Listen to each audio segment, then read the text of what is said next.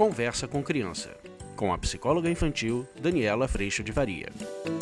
A gente vai para o segundo dessa série de como a gente acaba no fim do dia quando a gente quer ter controle de tudo. Será que acontece aí na sua casa a mesma coisa que acontece na minha? Vamos falar sobre isso?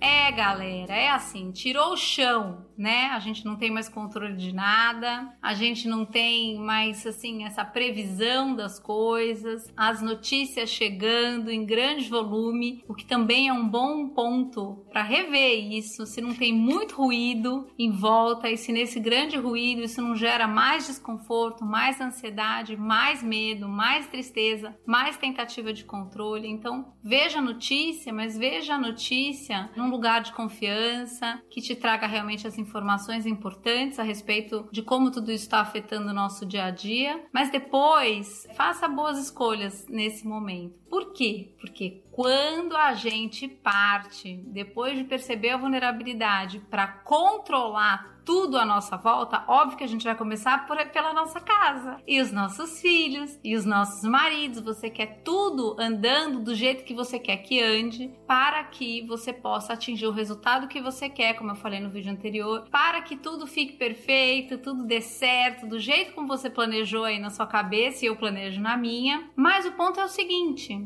a vida acontecendo, ela tem ritmo, ela tem fluxo, ela tem o encontro de temperamentos e pessoas diferentes, ela tem o dia que você imaginou na sua cabeça e o dia que no fim você vive. Agora, ela tem também, quando a gente fica rígido nesse puxar de rede, tentativa de controle, normalmente a gente vai chegar, gente, em um lugar frustração. Então, se eu comecei meu dia aqui na minha casa com toda a expectativa de que tudo tinha que andar do jeito que eu quero que ande, fatalmente eu vou começar a ficar muito irritada, muito, muito, muito repleta de desconforto. E em algum momento essa irritação vai vir para fora. Vai vir para fora através de uma fala grosseira, vai vir para fora através de um berro, vai vir para fora através de uma irritação de que as coisas não estão andando do jeito que eu quero, vai vir para fora de algum jeito. Obviamente vai vir para fora de acordo com o seu temperamento. Lembra, um dominante, um paciente vai explodir, dar um grito, se três minutos gritando, pronto, acabou. um alto paciente, talvez, vai engolindo, mas chega uma hora que não tem mais conversa, vai vir para fora. Um extrovertido talvez fique decidindo a vida dos outros nesse processo. E um analítico criou, gente, a rotina do jeito que tem que ser, o tempo das coisas, quais são todas as atividades que serão feitas. E aí isso pode vir e pode acontecer através de fatos e argumentos, e isso pode sim ser extremamente frustrante para quem criou tantos planos. Eu queria te convidar para perceber como essa irritação te avisa, te dá informação em letras garrafais de que você tá querendo tudo do seu jeito, de que você quer fazer tudo sozinha, de que você acha que o outro tem que fazer da forma como você tá acostumado a fazer. A gente viveu uma experiência aqui em casa que foi muito legal. Eu tava muito sobrecarregada e eu pedi ajuda porque eu tava aflita com a roupa, com a faxina ao mesmo tempo e eu tava lupando na minha cabeça de como que a gente vai dar conta de tudo isso e eu criando planos, óbvio. E foi me vindo muita irritação porque, obviamente, no meu plano sozinha, sem isso atravessar o relacionamento, às vezes eu vou ficar eu frustrada porque eu fiz um plano enorme na minha cabeça, eu não vou conseguir cumprir tudo isso, vou ficar irritada, frustrada e, obviamente, a hora que eu pego tudo para mim, lembra quando eu pego um monte de lápis, um monte de coisa, e eu pego o almoço, pego a faxina, pego a roupa, pega tudo, a hora que vai cair alguma coisa, o que que acontece? Eu olho para o lado e tem um marido deitado vendo televisão, ou uma filha desenhando, Tá todo mundo super relax. E aí você faz, não é possível! E aí você briga com todo mundo porque você imagina que todo mundo devia estar andando nos seus planos, nos nossos planos. Mas a vida não funciona assim.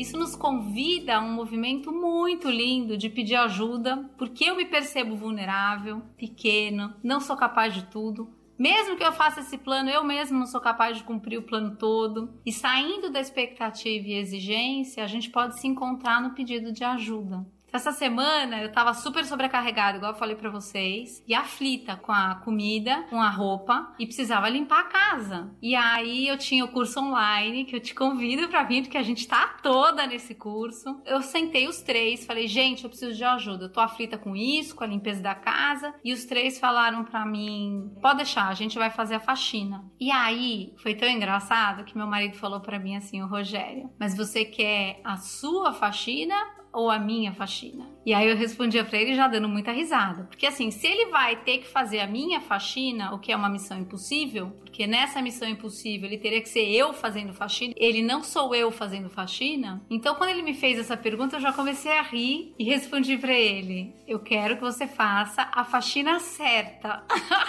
e aí ele disse: "A faxina certa minha ou a faxina certa sua?". E aí a gente começou a rir e eu falei para ele: "Não, olha, três coisas importantes na faxina aspirar a casa toda, o chão, todas as coisas, passar pano no chão, obviamente, e em todas as superfícies, todas elas. E aí eu coloquei para ele as minhas necessidades a respeito dessa faxina. Mas eu tenho que dizer para vocês que a hora que acabou o curso online, o encontro que a gente tem ao vivo, eu saí do meu quarto e, gente, o sofá estava arrastado, todos os sofás para cima, aspirador sendo passado. A expectativa que eu tinha da minha faxina, eu pude viver a surpresa de perceber que a faxina deles, ela é melhor que a minha. Mas se eu tivesse no controle, eu tentando ter o controle de toda essa situação, eu vou dizer para vocês, eu não conseguiria fazer o curso de um jeito tão gostoso como foi, e eu não teria dado a oportunidade de perceber que de repente o outro tem uma forma ou faz de uma maneira que pode até ser melhor que a minha. Então, a hora que a gente sai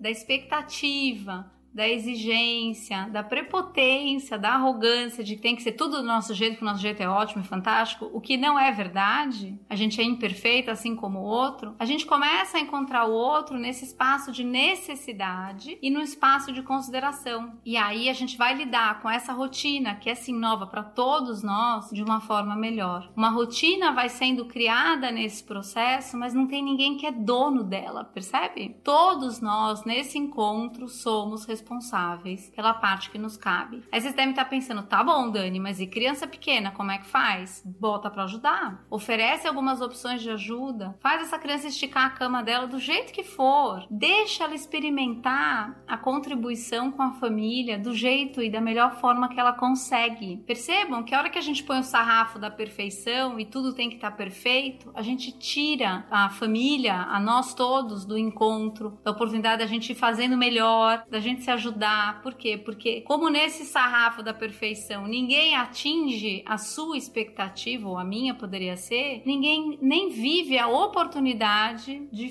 tentar de fazer. Então vamos imaginar que nessa história da faxina, o meu sarrafo de perfeição da faxina fosse tanto do meu jeito que eu vou falar, ah, não esquece, vocês não vão fazer nada disso direito, pode deixar que eu faço depois. E aí imagina que eu fiz o curso, a gente cozinhou o almoço e tarará, eu ia começar a fazer uma faxina, mas eu tirei toda a ajuda em volta de mim, porque eu que disse, não precisa, ninguém faz como eu faço. E aí depois, no fim do dia, quando eu olhasse para aquelas pessoas sentadas no sofá gostosinhas e eu estivesse morta, exaurida, cansada, eu ia jogar uma granada. Ninguém liga para nada, só eu faço tudo. E é assim que a gente age quando a gente se desconsidera ou a gente desconsidera o outro nesse processo, que cabe sim a todos nós, que é a nossa experiência, a nossa vida em família, a nossa casa, como é que a gente realmente mora e habita a nossa casa.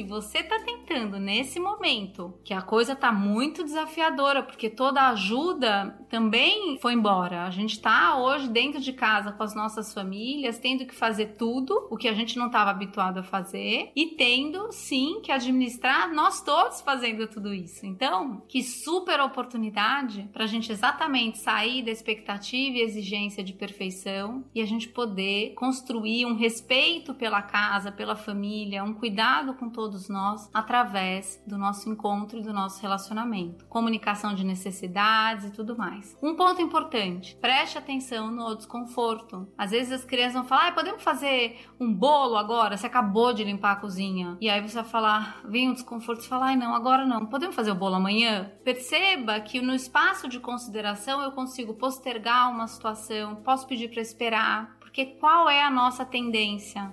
Tá bom, eu tenho que ser a mãe ou o pai que vai oferecer assim mil atividades para as crianças e assim por diante. Só que a hora que você faz o bolo sem ter condição de fazer, sem ter se considerado, vai chegar uma hora que você tá batendo aquele bolo com muita raiva, com irritação. Se essa criança derruba um ovo no chão, você vai dar bronca nela porque ela fez isso. Mas perceba que a construção desse momento, granada, já aconteceu lá atrás, quando você se botou numa situação onde você não tinha condição de fazer ou de estar. Então, o autorrespeito, ele é muito importante para que e autoconsideração para que eu tenha consideração pelo outro, para que a gente encontre o meio do caminho para viver essa experiência. E é isso que eu quero te convidar com esse vídeo. Perceba que toda vez que vier frustração, irritação, granada, que você sim tem, sim, o convite de perceber onde é que você se colocou. Onde está essa expectativa? Provavelmente ela está na perfeição que nunca vai chegar. E esse custo é, de colocar o nosso valor em atingir essa perfeição, ele é muito grande dentro de nós, mas ele também é muito grande nas nossas relações. Porque no fim do dia, a gente culpa o outro da minha exaustão, mas quem se botou fazendo tudo sozinha sem pedir ajuda foi quem? Quem? Quem? Eu. Então, gente, peçam ajuda, distribua a responsabilidade, pergunte o que cada um gosta de fazer. Aqui, por exemplo, a minha menor ama cozinhar comigo, meu marido, minha mais velha, não gostam de cozinhar. Então, eu e a menor a gente cozinha já há muito tempo, é assim. Eu e a menor a gente cozinha e eles dois cuidam de arrumar a cozinha, tirar a mesa, guardar a comida na geladeira que sobrou. Então a gente vai se tornando um time onde não há ninguém em absoluta sobrecarga, mas todo mundo colabora da melhor forma possível. E aí a gente vai ajustando esse processo conforme uh, as situações vão acontecendo e a gente vai aprendendo tanto a respeito das nossas necessidades quanto podendo ouvir as necessidades do outro. Então, essa quarentena, gente, apesar de muito desafiadora, ela traz uma oportunidade muito linda para todos nós enquanto família. Pegue essa oportunidade, olhe, bota lá a lupa lá dentro do seu coração para você ver o quanto há de tentativa de controle, de busca de perfeição,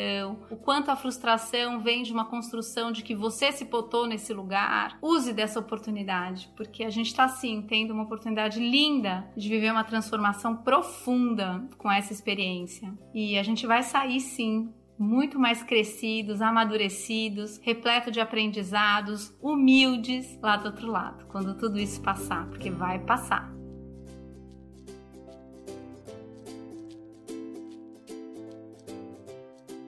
Se você quiser um espaço de acolhimento para esse momento, entre no curso online. Vou colocar o botão aqui de inscrição aqui em cima para você. E a gente está com um desconto de quarentena, que foi a forma como a gente, nós e nosso parceiro, a gente conseguiu também é, se mobilizar para esse momento. E eu espero que você possa vir estar conosco. É um colo e tanto e um espaço de muito aprendizado que eu sou muito agradecida é, a Deus por poder viver. Eu agradeço a Deus em primeiro lugar pela paz no coração, pela alegria e por tanto aprendizado todos os dias e agradeço muito a tua presença aqui. A gente se vê no próximo. Tchau!